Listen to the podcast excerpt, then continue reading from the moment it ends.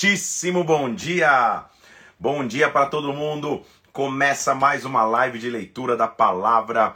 Estamos no dia 16 de 100, avançando a passos largos na leitura do evangelho, na leitura da Bíblia. Já há 16 dias. Que Deus possa te abençoar muito, que o Espírito de Deus venha sobre ti. Seja muito bem-vindo aqui. Hoje a gente tem muita coisa para ver. Tem muitas coisas que nós vamos aprender na verdade. Que Deus venha sobre nós e que você receba muito de Deus aí em nome de Jesus, viu? Que Deus abençoe tua vida, tua casa, tua semana, seja abençoada por Deus. É bom demais a gente estar reunido aqui para simplesmente ler a palavra do Senhor. Então, pega a tua Bíblia, pega um papel e caneta, pega uma xícara de café, um copo de leite, o que você gostar de, né, a esse horário e vamos ler a palavra do Senhor, vamos buscar a Deus junto, vamos pedir que o Espírito Santo venha sobre nós e que a glória dele toque as nossas vidas. Vamos orar? Vamos pedir que ele venha sobre nós, em nome de Jesus. Pai, nós nos colocamos aqui nesta manhã na tua presença, pedindo que o teu Espírito Santo venha e fale conosco, meu Deus, que através da palavra nós possamos ouvir a tua voz receber direção para os nossos dias, meu Deus, sermos alimentados por Ti. Por isso nós apresentamos agora a Ti mais uma vez, dizemos: Vem sobre nós, manifesta a Tua glória aqui nesta manhã. Em o nome do Senhor Jesus nós oramos, em nome de Jesus Cristo. Amém e amém.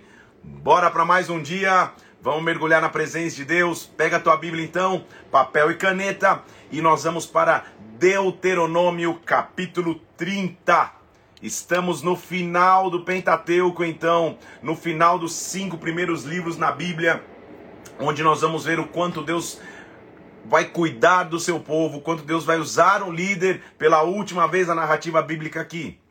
Lembre-se comigo que Deuteronômio, então, nós estamos falando de Moisés, um homem já agora em avançada idade, já perto do momento de morrer, mas como um líder, ele mostra uma, um, um princípio maravilhoso, que é o líder ele começa bem e termina melhor ainda. Então, é, não é que ele começa, deixa tudo pela metade não conclui o que, o, o que começou. Pelo contrário, ele começa e termina melhor ainda. Ele vai terminar de forma melhor, ele vai terminar de forma mais profunda ainda, porque ele está ensinando uma geração para entrar numa terra que Deus havia prometido.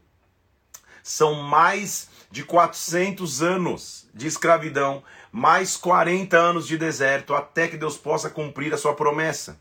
A promessa que Deus havia dado a Abraão, Isaac e Jacó, que supostamente ficou interrompida durante um tempo da escravidão egípcia, está prestes a se cumprir e Deus está usando um homem este homem sabe que não vai nem entrar na terra prometida, mas ele está cuidando para que o povo entre e não só entre, não se esqueça da aliança que tem para com Deus. Não se esqueça da aliança que o Senhor Deus deu a eles. Então começa lá, capítulo 30 de Deuteronômio. Vamos nessa. Quando, pois, vocês virem, vierem sobre vocês a bênção e a maldição que eu coloquei diante de vocês, para se recordarem dela todas as nações para onde lançar o Senhor. Quando você tornar ao Senhor teu Deus, você e os teus filhos, então, versículo 3, Deus mudará a tua sorte, vai se compadecer de ti, vai te ajuntar de novo de todos os povos pelos quais ele havia te espalhado.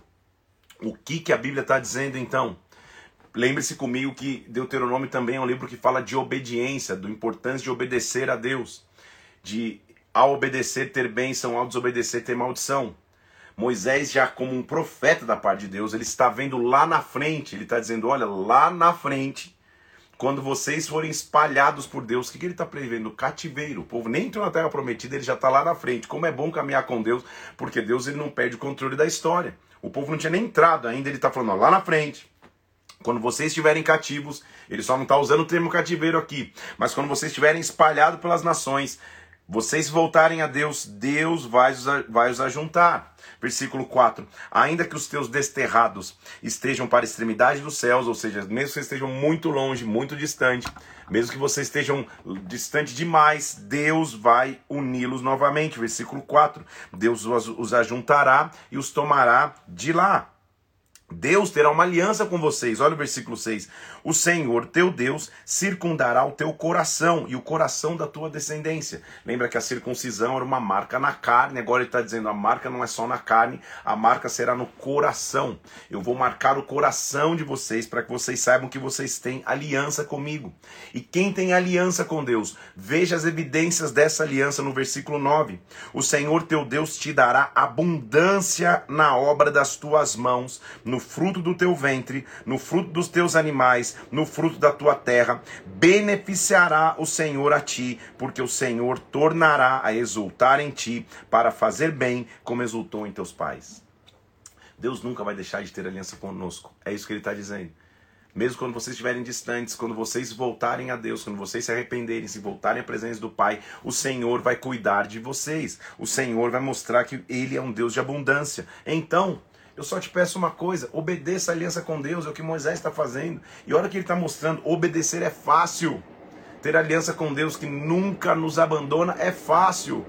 Olha o que ele está dizendo no versículo 11: Porque este mandamento que hoje eu te ordeno não é demasiadamente difícil, nem está longe de ti. É fácil, estou dizendo entre aspas, porque eu sei que é difícil no dia a dia você manter a tua aliança. Por outro lado, Moisés está dizendo: é fácil. Então, como aí? É fácil ou é difícil? Vamos, vamos chegar numa conclusão aí. É fácil. As tentações são grandes, as provas são grandes, os ataques são muitos. E como que eu passo então? Como que Moisés conclui que é fácil manter aliança com Deus? Veja o versículo 14. Por quê? Porque esta palavra está muito perto de ti, na tua boca e no teu coração, para cumprires. Então o que ele está dizendo? Eu vivo a palavra exteriormente, meus lábios falam e todos escutam, e eu vivo a palavra interiormente, no meu coração. Quando eu tenho a palavra no meu coração e nos meus lábios, é fácil obedecer ao Senhor. Então o desafio que nós temos hoje aqui é não viver só uma palavra de boca, mas não tê-la no coração. Mas também não só tê-la aqui no coração e, e não verbalizar o que você vive, o que você prega. Os dois são importantes, interiormente e exteriormente. A palavra de Deus está em mim. Por isso é fácil manter aliança com Deus. Nesses 100 dias, nós já estamos no 16, né? Nesses 100 dias de leitura da Bíblia, que você descubra que é fácil ter aliança com Deus, quando você colocar a palavra de Deus no teu coração e quando você proferir com os teus lábios as palavras do Senhor, elas vão ser a realidade da tua vida 24 horas por dia, 7 dias na semana. Você vai levantar, vai dormir, vai acordar, vai trabalhar com a palavra de Deus no teu coração e nos, e nos teus lábios, interiormente e exteriormente. Então, perceba na verdade, Moisés está dizendo para o povo: essa é uma proposta. Hoje eu proponho a vocês, versículo 15: vida e bem, morte ou mal. Se vocês guardarem o mandamento que hoje eu te ordeno, que vocês amem ao, seu, ao Senhor teu Deus e andem nos seus caminhos e guardem os seus mandamentos, então viverás e te multiplicarás, e o Senhor teu Deus te abençoará na terra que você vai possuir. Então perceba de novo o versículo 16, que a base da lei é o amor se você guardar o mandamento que hoje eu te ordeno e amares ao Senhor teu Deus e ames ao Senhor teu Deus, então é fácil obedecer, porque a palavra está no meu coração, está nos meus lábios e porque eu amo. Eu não obedeço por imposição, eu não obedeço porque eu, eu, sou forçado, eu obedeço porque eu amo. É o meu prazer estar na presença de Deus, é o meu, é o meu prazer obedecer ao Senhor. Então hoje, os céus e a terra, versículo 19, estão como testemunhas eu te propus vida e morte, bênção e maldição. Escolhe, pois, a vida para que você viva, você e a sua descendência. Com que base? Amor, amando o Senhor teu Deus, dando ouvidos à sua voz, se apegando a Ele, porque disto depende a tua vida e a tua longevidade. Já dá para terminar hoje, em 10 minutos a live. Ele está dizendo: ama o Senhor, porque a tua vida depende da aliança que você tem com Deus. A tua longevidade, o quanto você vai viver, para que você habite na terra que o Senhor prometeu dar aos seus pais, Abraão, Isaac e Jacó. É um, é um privilégio poder obedecer a Deus, é um privilégio poder caminhar com Deus, é um privilégio poder ter aliança com Ele. Deus nunca nos abandona. Então, tenha a palavra de Deus no coração, tenha a palavra de Deus nos lábios, ame ao Senhor e tenha aliança com Ele. Nós já vimos que Moisés é o exemplo de um líder que pensa na sucessão. Ele não está pensando só no momento, haja vista que ele já tem 120 anos e ele não vai entrar na terra prometida, mas mesmo assim, ele vai mostrar quem é o sucessor e que caminho eles têm que seguir. O capítulo 31 passou Moisés a falar essas palavras, dizendo: Hoje eu tenho 120 anos já não posso sair e entrar, ou seja, já, né, sou 120 anos, e o Senhor me disse: Não passarás o Jordão. Eu não vou. O Senhor teu Deus vai passar com vocês. Ele destruirá as nações de diante de vocês. Vocês vão possuir. Josué passará diante de ti, como o Senhor tem dito. Líder que é líder não centraliza tudo nele. O que ele está dizendo é: não é comigo, não é porque eu não vou estar que vocês não vão conseguir atravessar, não é porque eu não vou estar que vocês não vão conseguir fazer. Eu não vou mais. O Senhor já disse que eu não vou. Mas Josué vai. Eu tenho um legado, continua depois de mim. É isso que ele está mostrando. Continua depois é, é, da minha liderança. Eu deixei um legado, um marco histórico sobre a nação, mas não termina em mim. Eu não posso ser maior do que a história que Deus tem com você. O Senhor lhes fará como fez com Seão e Og, versículo 4. Essa foi uma batalha que eles venceram que está descrita lá em Números capítulo 21. Então, aí vem um mandamento que sob esse mandamento Josué vai caminhar, mas ele já começa a preparar agora, antes mesmo dele sair de cena. Então, versículo 6: Sede fortes e corajosos, não temais, não vos atemorizei diante deles dos inimigos, porque o Senhor vosso Deus é quem vai convosco, não vos deixará, nem vos desamparará. Ser forte e corajoso ser forte e corajoso. É o que Deus está dizendo hoje para você. Os obstáculos podem estar à frente, mas ser forte e corajoso. É o que ele está dizendo para aquela geração inteira. Sejam, tenham força e tenham coragem. Vamos. Força no original é o ímpeto para continuar. É a força para não desistir. É o ímpeto para não parar no meio do caminho. Coragem no original é a ousadia de acreditar no impossível. É a ousadia de não crer na circunstância que os olhos veem. Então, força para não desistir e ousadia para andar pela fé é o que você precisa para entrar na terra que Deus te prometeu. Então, ele está dizendo: seja forte e corajoso. Por quê? Eu posso não estar lá fisicamente, versículo 8, mas o Senhor é quem vai adiante de ti. Ele será contigo, não te deixará, não te desamparará, não te atemorizes. Já virou uma pregação, porque a palavra de Deus nos dizendo: vai, avança. Então, uma coisa só vocês têm que ter. Lembra? Palavra no coração e nos lábios e amar a Deus. Uma coisa só vocês façam então. Lembrem-se. Esse é o exercício de memória. De memória, lembrem-se. Versículo 10: Ordenou Moisés, dizendo: Ao fim de cada sete anos, precisamente no ano da remissão, o ano, o sétimo ano, o ano do descanso, na festa dos tabernáculos, quando Israel se reunir para comparecer, lembre-se comigo que a festa dos tabernáculos é a festa de colheita. É a festa que colhe. Todo Israel vai vir a comparecer perante o Senhor. Então vocês vão ler a lei diante de todo Israel. Lembre-se que não tem tablet, não tem Bíblia impressa, não tem nada. Então sete anos vão se passar, no sétimo ano, no ano do descanso, vocês vão chegar e vão ler a lei. Para quê? Para a memória, para que a lei pudesse ficar no coração e nos lábios. Então, ajunte homens e mulheres, meninos, estrangeiros, todos, para quê? Versículo 12: para que ouçam, aprendam e temam ao Senhor. Você acabou de descobrir o propósito dos 100 dias da palavra aqui: para ouvir, aprender e cumprir aquilo que o Senhor nos ordenou. Estou te dando um propósito sem dias aqui, versículo 12. Ouçam, aprendam, temam ao Senhor e cuidem de cumprir as suas palavras. Ouçam, aprendam, temam ao Senhor e cuidem de cumprir as suas palavras. O que Deus estava dizendo a Moisés, a cada sete anos, eles vão trabalhar seis no sétimo ano que é o descanso. Reúne o povo, leia a lei, para que eles ouçam, aprendam, temam ao Senhor e cuidem de cumprir as suas palavras. Para que os seus filhos, versículo 13, que não a souberem, ouçam, aprendam e temam ao Senhor vosso Deus. Você entendeu por que é importante então? De repente parar tudo e vamos ler a palavra. Essa é a tua responsabilidade com os teus filhos. Se você é pai, se você é mãe, o quanto os teus filhos conhecem a palavra de Deus, o quanto eles sabem das histórias dos personagens bíblicos, o quanto eles conseguem associar testemunhos do presente com um Deus que já havia prometido na sua palavra.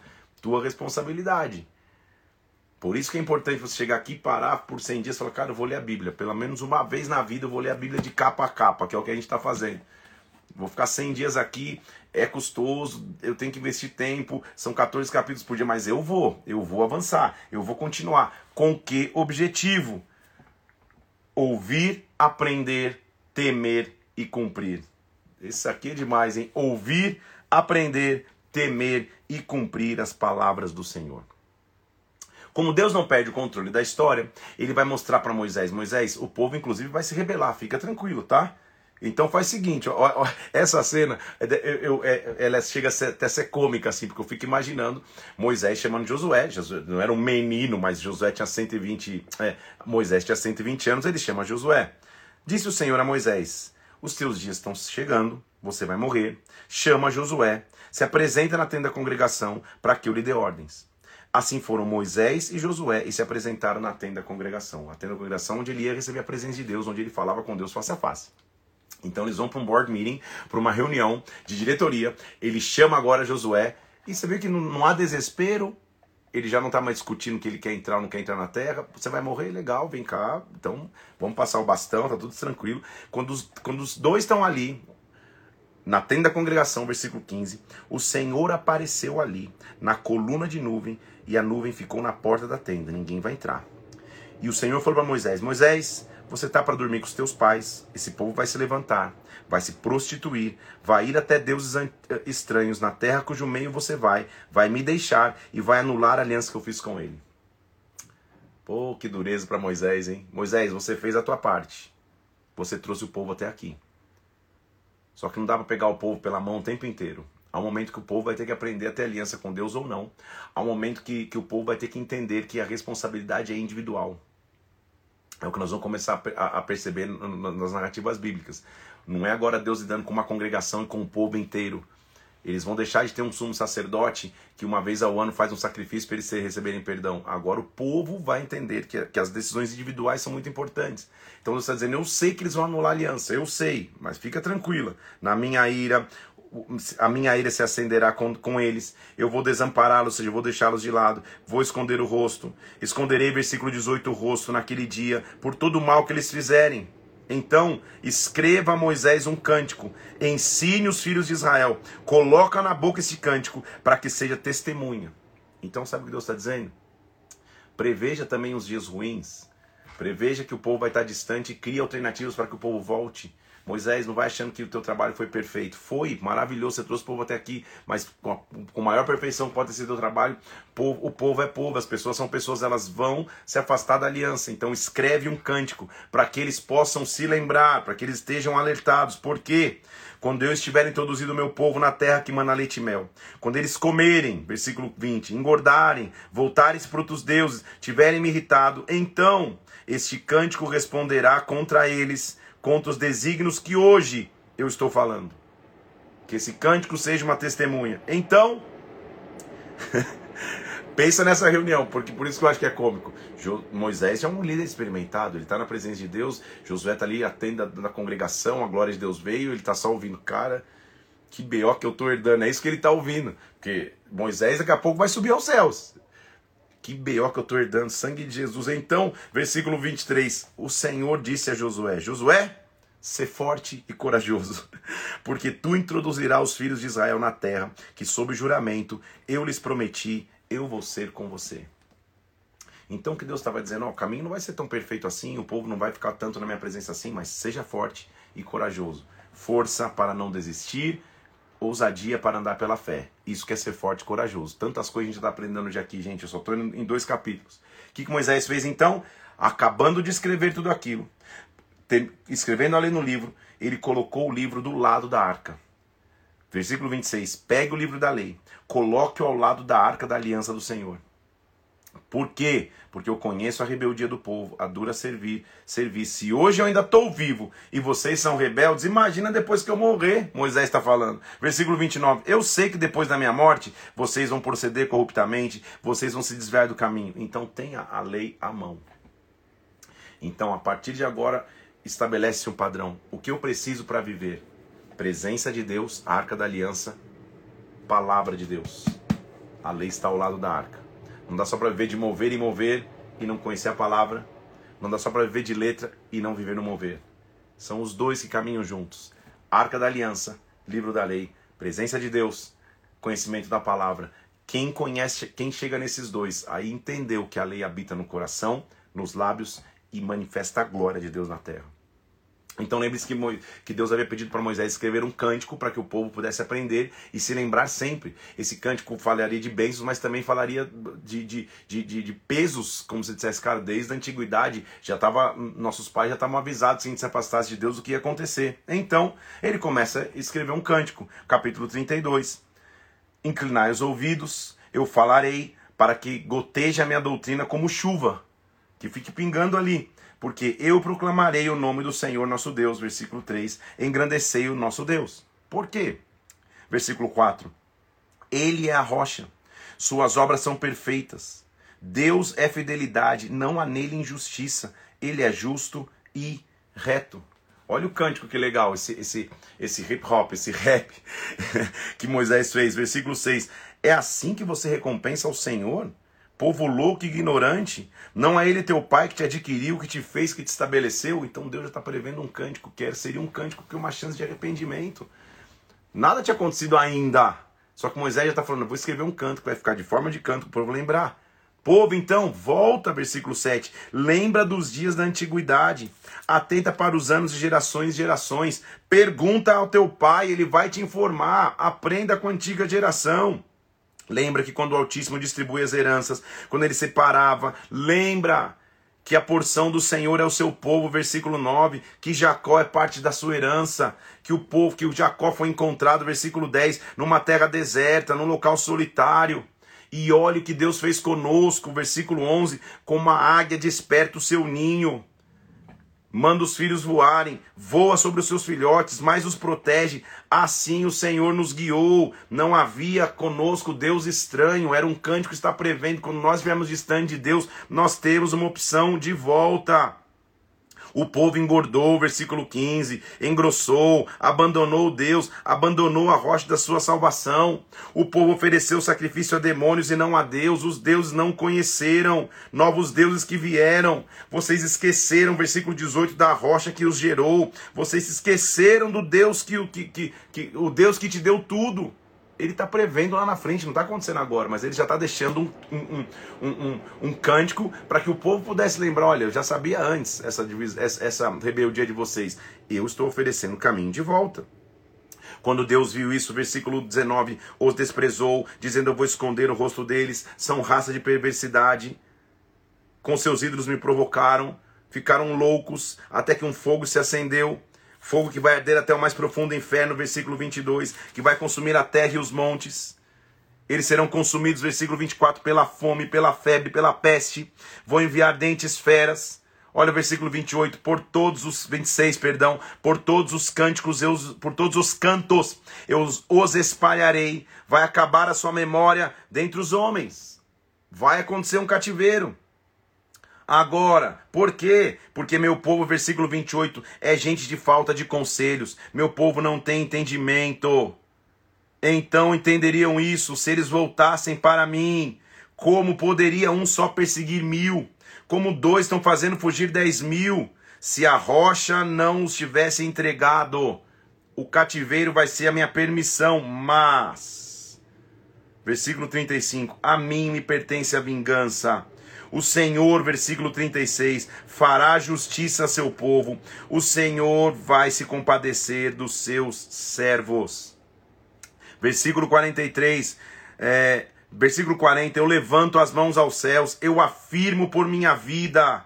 Versículo 43, louve as nações, porque o Senhor vingará o sangue dos seus servos. Era um cântico que terminava mostrando que haveria esperança. Então, uma coisa só eu peço a vocês, versículo 46, aplica ao coração todas essas palavras que hoje eu testifico por vocês, para que vocês cuidem de cumprir as palavras desta lei. Esta palavra não é vã, pelo contrário, esta palavra é vida Por esta palavra vocês vão prolongar os dias de vocês na terra. Que legado, que história desse grande líder que a gente está terminando de ver aqui. Deus o manda subir no monte então. Versículo 49, Deus diz: Sobe a este monte, ao monte chamado Nebo, que está na terra de Moabe, em frente a Jericó. Olha para a terra de Canaã. E quando você olhar para a terra, você vai ver, eu cumpro promessas. Você vai morrer e, e, e você vai ser recolhido ao teu povo. Porque você errou contra mim quando você feriu a rocha nas águas de Maribá. Você verá a terra, versículo 52, que está de frente de ti, porém não entrarás nela, na terra que eu dou aos filhos de Israel. Você está pensando, poxa, que Deus malvado, Moisés, um baita líder, não entrou? Calma, já vou te explicar o meu entendimento. Sobe no monte Nebo, contempla a terra, você não vai entrar. Interessante que Deus dá a Moisés, então, antes de morrer, a, a, a, a oportunidade de, de fazer uma bênção patriarcal. O único que teve, que, teve essa oportunidade de abençoar todas as tribos de Israel foi o próprio Jacó, o próprio Israel. Lá em Gênesis, quando ele vai, quando ele está se preparando para morrer, em Gênesis capítulo 49, ele abençoa todos os seus filhos. Moisés agora vai dar bênção paternal para Israel. Ele é considerado como um pai de Israel. Esta é a bênção que Moisés, versículo 1 do capítulo 33, homem de Deus, deu aos filhos de Israel antes da sua morte. Então você vai ver que, que, que, que ele vai ler e vai abençoar tribo a tribo. Moisés, versículo 4, nos prescreveu a lei por herança da congregação de Jacó e se tornou rei ao seu povo amado. E ele começa a abençoar todas as tribos. Versículo 6, Ruben, depois de Ruben, que era o primogênito, é, é, olha o que ele, olha, olha a tribo que vem na sequência, Judá. Versículo 6: Viva Ruben e não morra, não sejam poucos os seus homens. Uma bênção, ok, você não vai morrer. Ótimo, mas olha Judá. Isto é que diz de Judá: Ouve, ó Senhor, a voz de Judá. Introduze-o no seu povo, com as tuas mãos luta por Judá, se a tua ajuda contra os inimigos. Aí ele vai falar para a tribo de Levi, de Benjamim, de José, que na verdade é Manassés e Efraim. Ele vai falar para Zebulon, para Issacar, para Gade, para Dan, para Naphtali. Você vai ler o capítulo 33 todo. Aser, ele vai falar com todos e depois ele vai abençoar a nação. Versículo 28. Israel habitará seguro. A fonte de Jacó habitará numa terra de cereal e vinho, prosperidade. Feliz és tu, ó Israel, versículo 29. Quem é tão como tu, povo salvo pelo Senhor?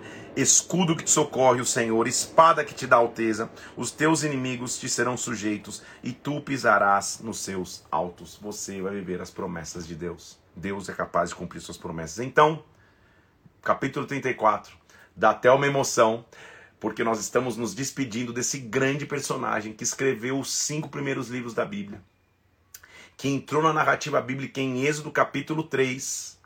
Na verdade, é, é, é 3 já encontrando a sarça ardente, entrou na narrativa em Êxodo e está saindo a narrativa em Deuteronômio. Estamos com ele há quatro livros pelo menos. E a Bíblia diz que ele sobe então num monte chamado Nebo, versículo 1 do capítulo 34. E o Senhor lhe mostrou toda a terra. E o Senhor está dizendo, versículo 4: Esta é a terra que, sob juramento, eu prometi a Abraão, Isaque e Jacó. Para a tua descendência eu darei você vai ver com seus olhos, mas você não vai para lá. Pô, Deus, tadinho do Moisés. Tadinho não, gente. Nebo, no original hebraico, significa palavra profética. Então Moisés está no monte da profecia. Deus diz: Olha a terra prometida. Eu prometi, eu sou capaz de dar. Só que no meu entendimento, Deus vai reserv está reservando uma honra para Moisés que é maior do que a gente consegue discernir porque era como se pisar na terra prometida, fazer o povo chegar lá, vê-los corromper. Moisés, você não merece isso. Você merece sair na alta. Você merece ter conduzido o povo até aqui. E no monte da profecia, eu vou te recolher.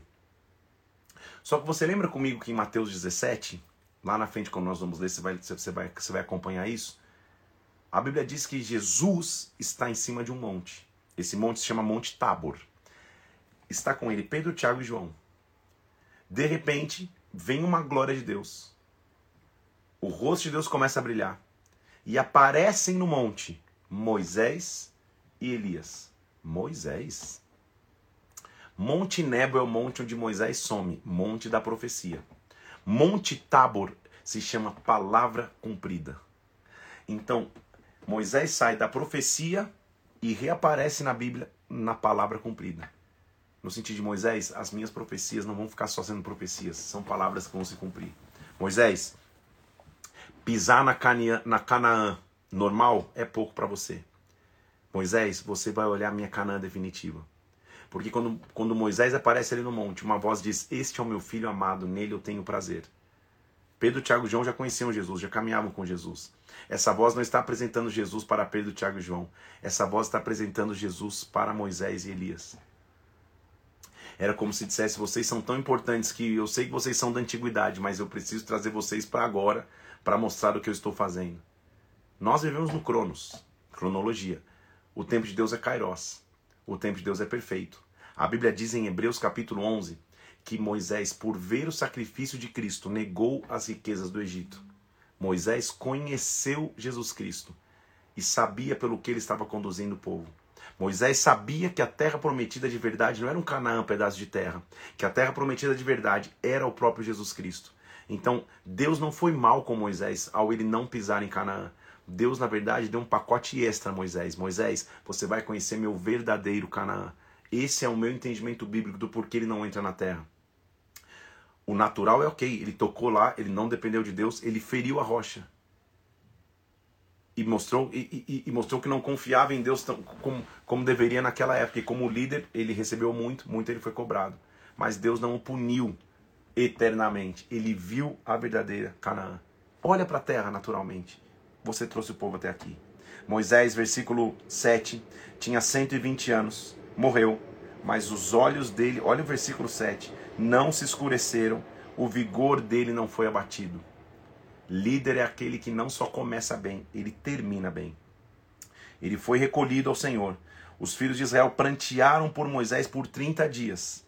Então se cumpriram os dias de pranto e luto por Moisés. E aí, acabou? Ah, meu Deus, e agora? Não. Josué, versículo 9.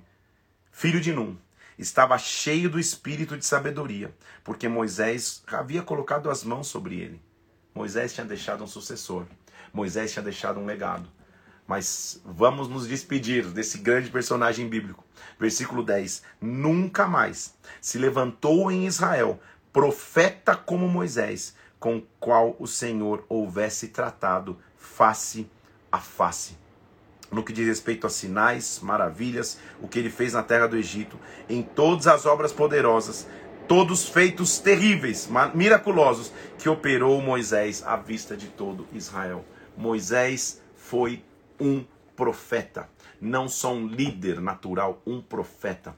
Ele andou no sobrenatural, nunca mais se levantou alguém como o Senhor falasse face a face. Moisés é a figura de líder, de profeta, de rei do Antigo Testamento, mas não acaba nele. Vai continuar a história. E agora nós estamos encerrando o Pentateuco, os primeiros cinco livros da Bíblia. E nós vamos entrar agora no que nós chamamos de livros históricos ou livros de história. O livro de história será inaugurado pelo livro de Josué. Apesar de estar escrito o livro de Josué, ele conta a história de Josué. O autor é incerto, não significa dizer que Josué escreveu, mas também que não tem escrito. Ele foi escrito por alguém que viu a história acontecer, então esse é um registro da história. Moisés está em cima do monte, olhando para a terra prometida, Deus o toma do monte, ele vai embora. E Josué, depois de 30 dias, o povo chorando. E agora, Josué? Agora é com você. Agora Deus vai ser contigo. Josué está baseado então no ser forte e corajoso. Vamos! Deus olha para Josué e o anima, versículo 1 do capítulo 1 de Josué.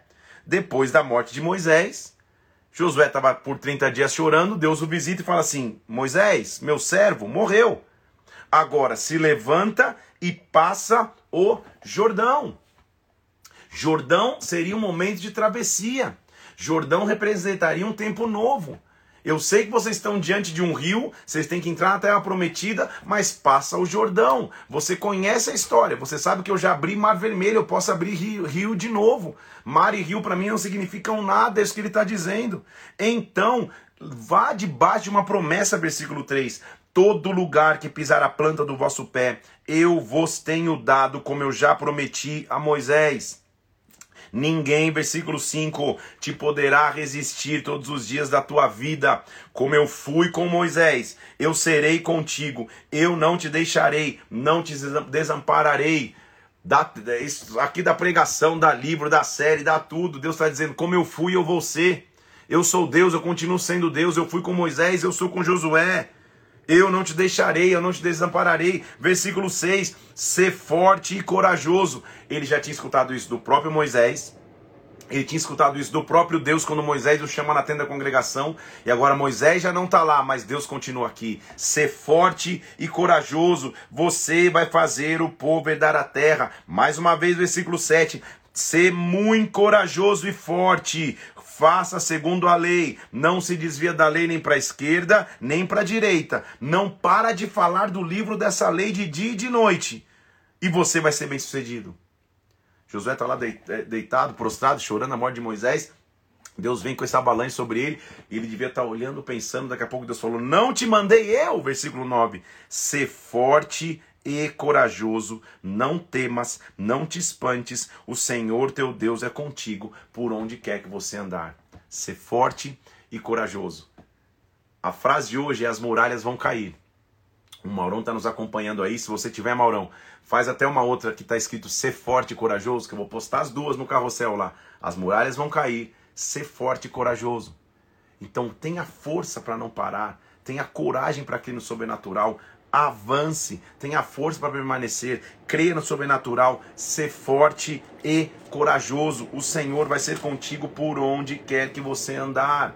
Então Moisés se levanta, dá ordem, passa no meio do arraial, estava todo mundo caído, chorando a morte de Moisés. Ele dá ordem e fala: Gente, vamos nos levantar, vamos nos armar, nós vamos atravessar. E olha como Deus se levanta e como é importante um líder ter deixado um sucessor, porque aí a, sucessão é suave. Versículo 16: Então o povo respondeu a Josué: Josué, tudo que você nos ordenou, nós vamos fazer. Onde você nos enviar, nós vamos. Como nós obedecemos a Moisés, nós vamos obedecer a ti.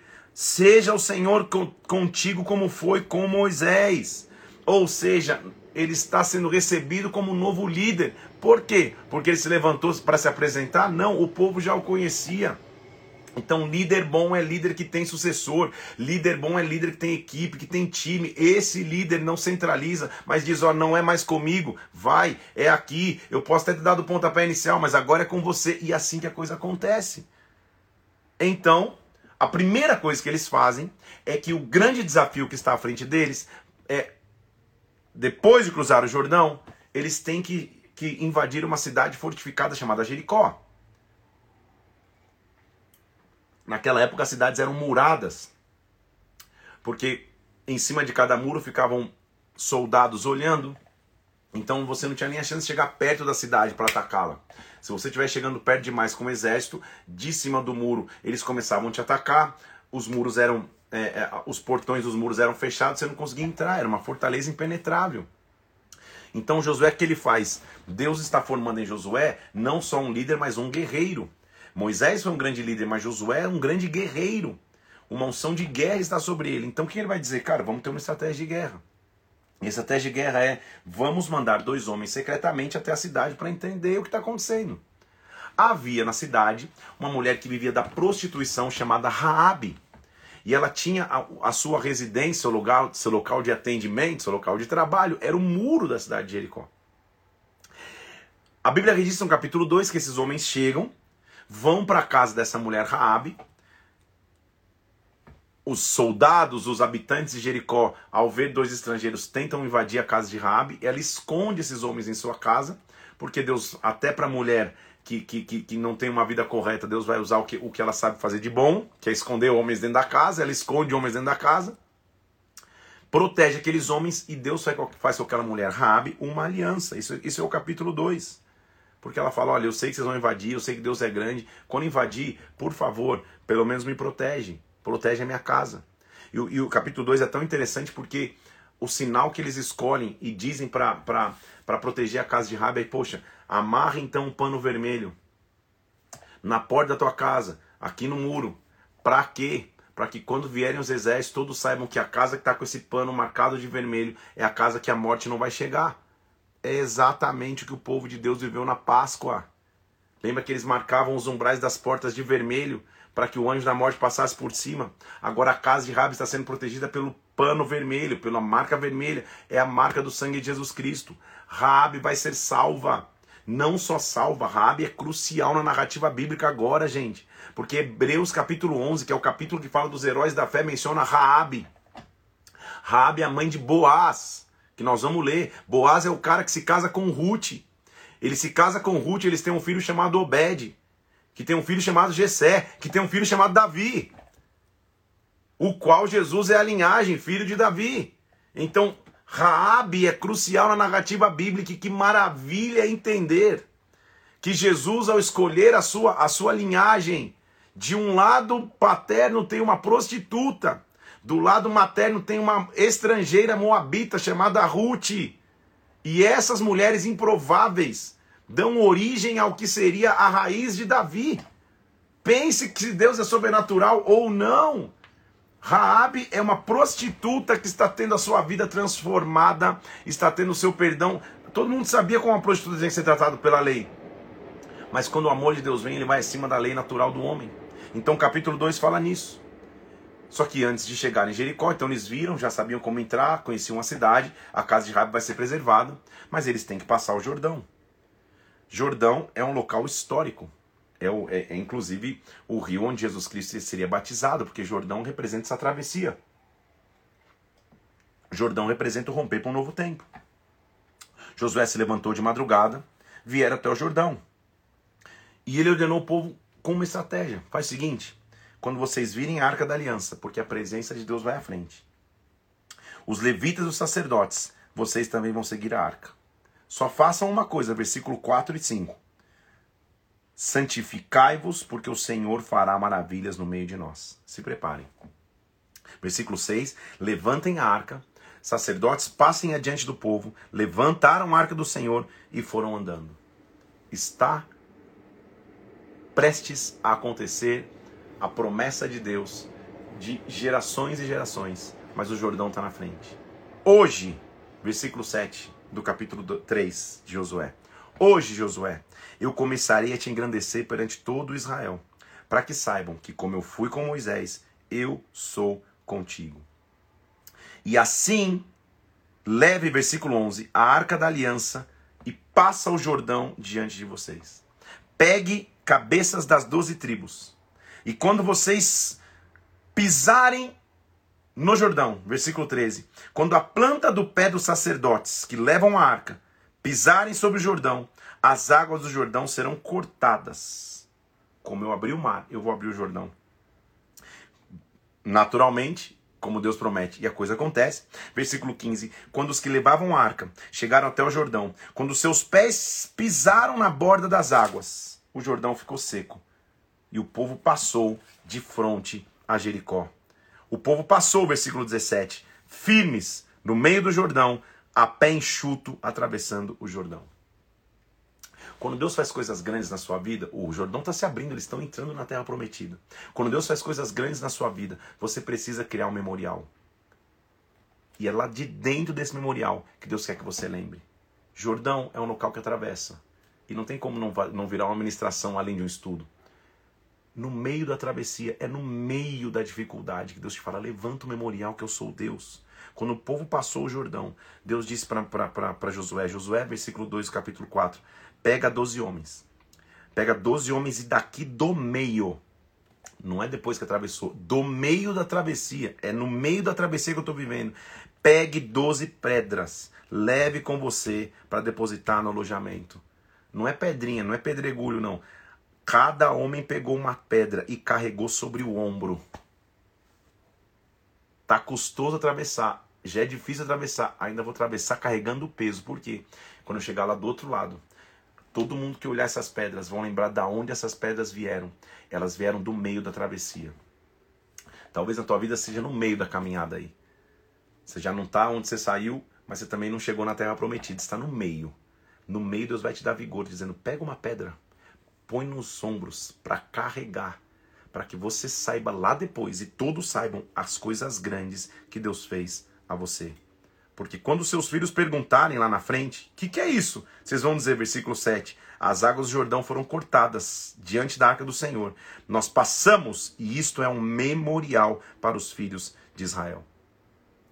Cada um veio e pegou então doze pedras foram separadas. E o versículo 14 diz que naquele dia o Senhor engrandeceu a Josué na presença de todo Israel.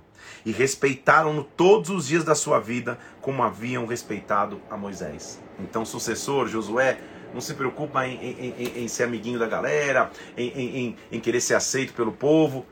O que eu vou fazer vai trazer aceitação a você. Então, sabe qual é o maior cartão de, de, de aceitação, de apresentação, o maior cartão de, de, que um líder pode apresentar? Manifestação da glória e da presença de Deus. Condução e liderança pela glória. É assim. Quando a glória vem, se manifesta, as pessoas vêm, cara, olha quantas pedras do Jordão tem aí, olha quantas coisas Deus está fazendo na vida dessa pessoa. É inegável que Deus o chamou. Então, as doze pedras se levantaram. Versículo 20. Levantou-se Josué e, e, e, e ele, ele, levantou uma coluna. Esse, esse local se chamou Gilgal. Guarda esse nome aí, porque Gilgal lá na frente vai ter muito significativo também. Tem um personagem bíblico que vai viver grandes milagres em Gilgal, o nome dele é Gideão. Você vai lembrar quando a gente estiver lendo essa história. Dizendo assim: olha, lá no futuro, versículo 21. Quando seus filhos perguntarem: o que, que, são essas pedras? Você vai lembrar, versículo 23. O Senhor fez secar as águas do Jordão diante de vós, como já havia feito do Mar Vermelho, para que, versículo 24, todos os povos da terra conheçam que a mão do Senhor é forte, a fim de que temam ao Senhor vosso Deus todos os dias. Não se esqueça, não se esqueça de que Deus é um Deus grande. Quando você está no meio do Jordão, talvez vivendo a maior dificuldade, a maior travessia da tua vida, uma dificuldade que você, que, que você não imaginava, quando você está no meio para chegar numa promessa, Deus vai te dar força. Pega uma pedra e carrega porque hoje talvez você não entenda, mas amanhã os teus filhos vão olhar. Você vai mesmo, você mesmo vai olhar para trás e falar: "Cara, Deus me fez atravessar". Ser forte e corajoso. Ser forte e corajoso, porque as muralhas vão cair.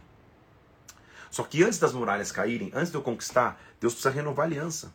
Lembre que a aliança com Deus, com o seu povo, era a circuncisão.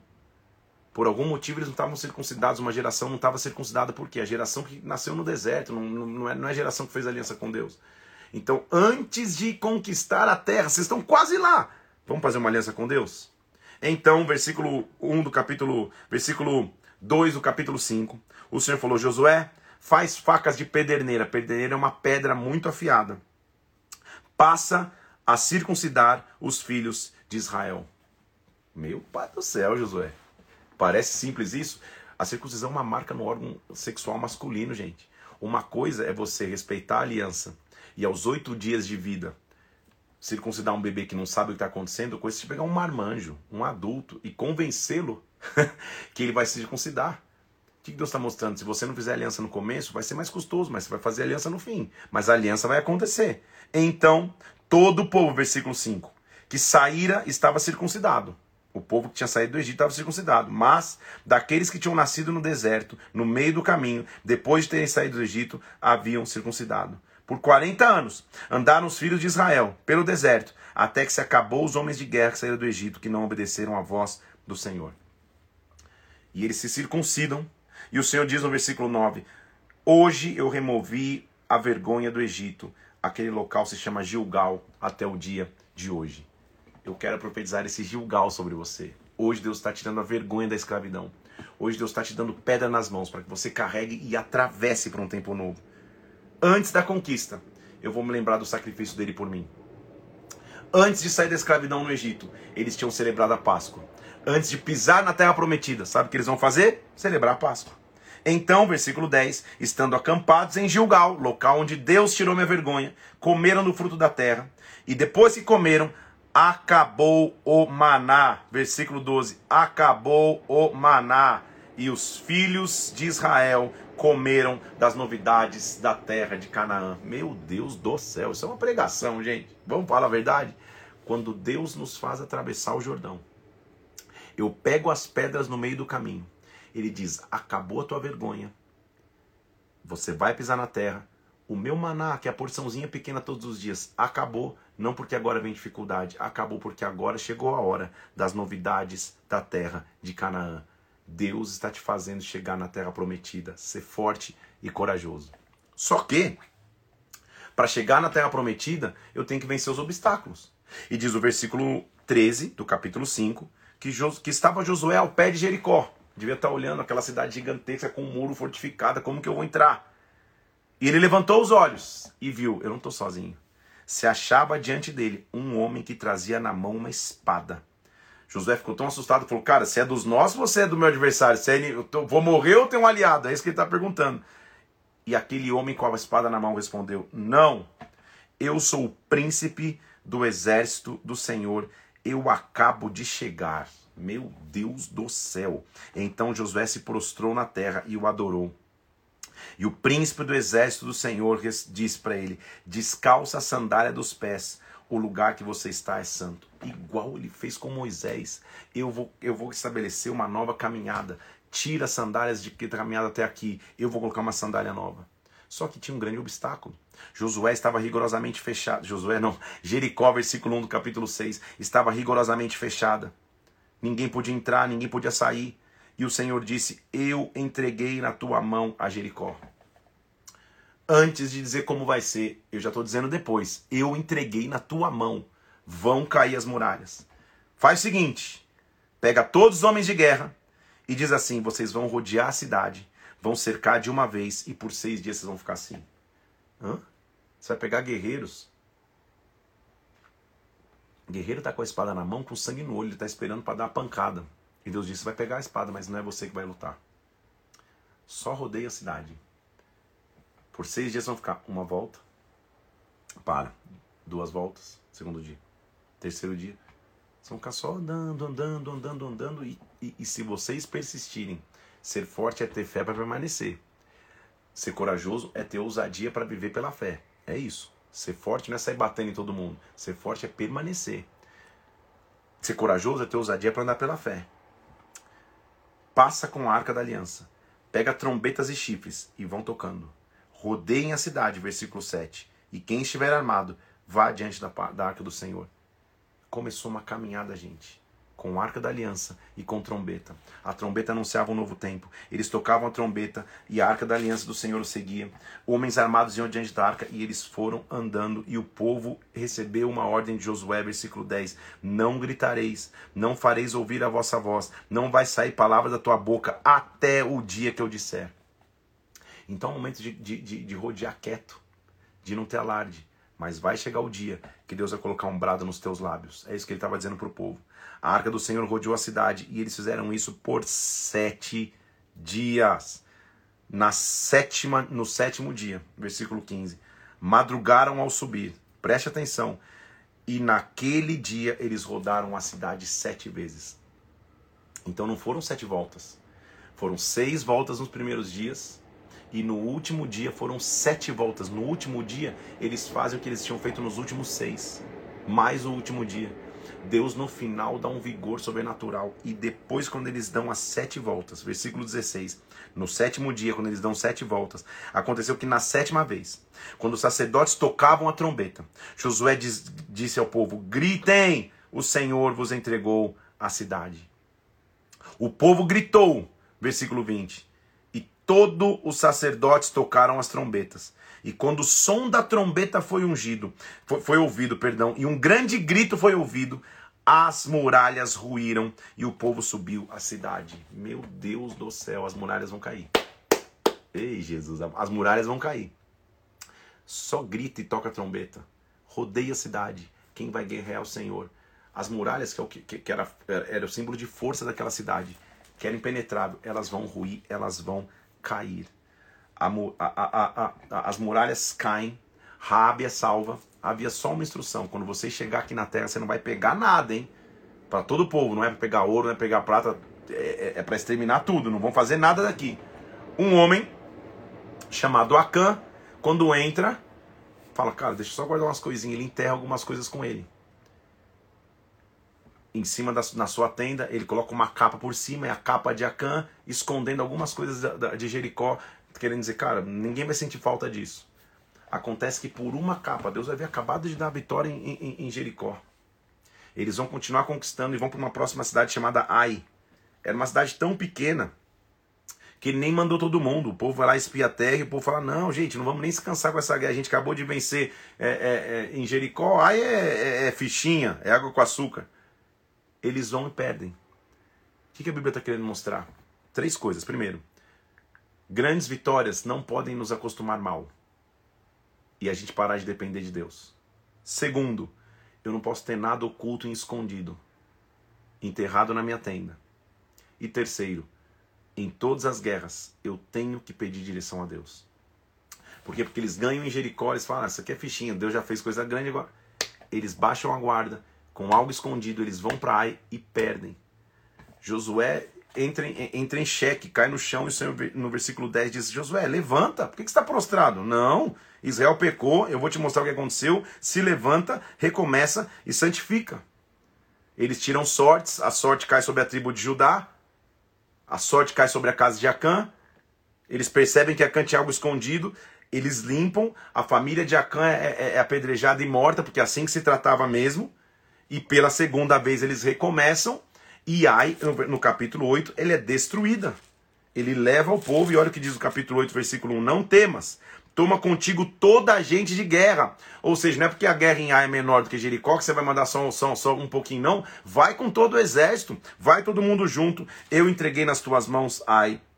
Josué se levantou, pegou 30 mil homens. 30 mil homens, só, só, só, só, só para você entender. Na primeira vez, ah, eles foram. Calma aí. Na primeira vez que eles foram, eles, eles foram com 3 mil homens. Versículo 4. Agora eles vão com 30 mil. Vê se eles estavam preparados para a guerra agora.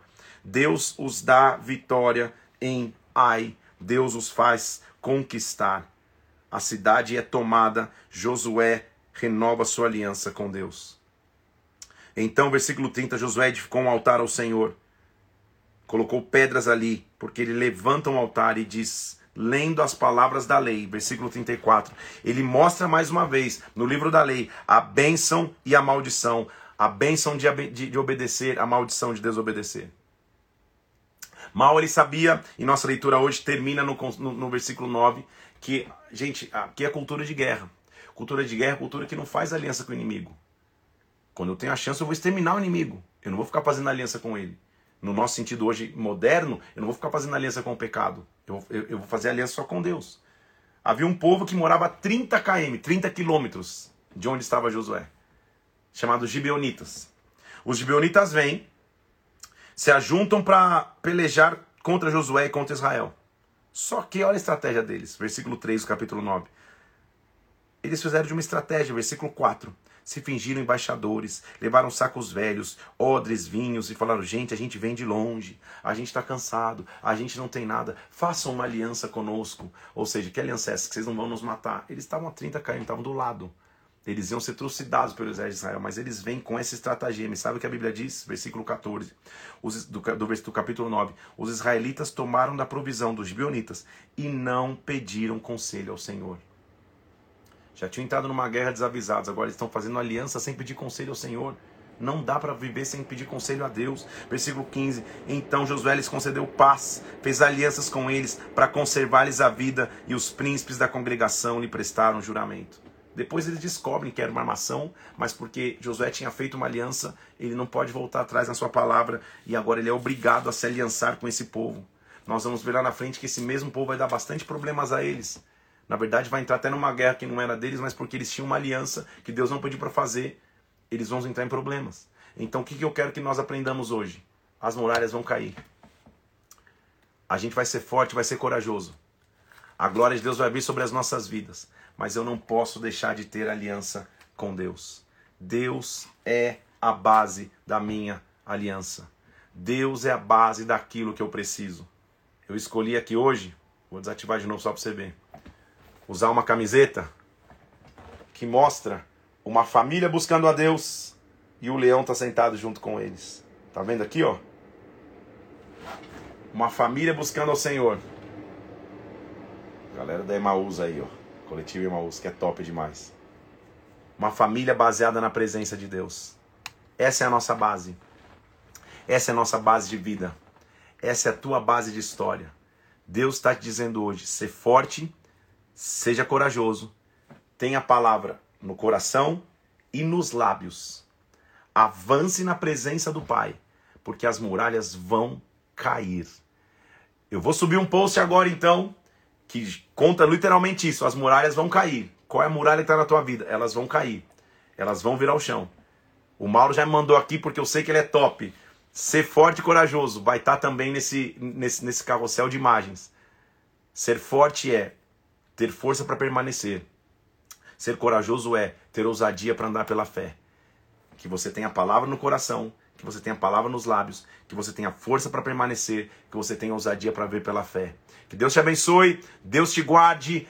Entramos na terra prometida. Entramos naquilo que Deus nos prometeu. Deus é grande e as muralhas hoje caem sobre a sua vida. Que dia abençoado, que momento maravilhoso. Que o Senhor te abençoe e te guarde. Amanhã nós voltamos aqui por dia 17. Vamos continuar no livro de Josué. Que Deus te abençoe. Vai na paz do Senhor. Tenha um dia abençoado na presença de Deus e a gente se vê. Vou subir agora então essas duas artes num post só. Ser forte e corajoso e as muralhas vão cair. Bomba de comentar. Marca alguém. Deus te abençoe. Tenha um dia extremamente abençoado. Fica na paz de Cristo. Até amanhã, 7 horas da manhã.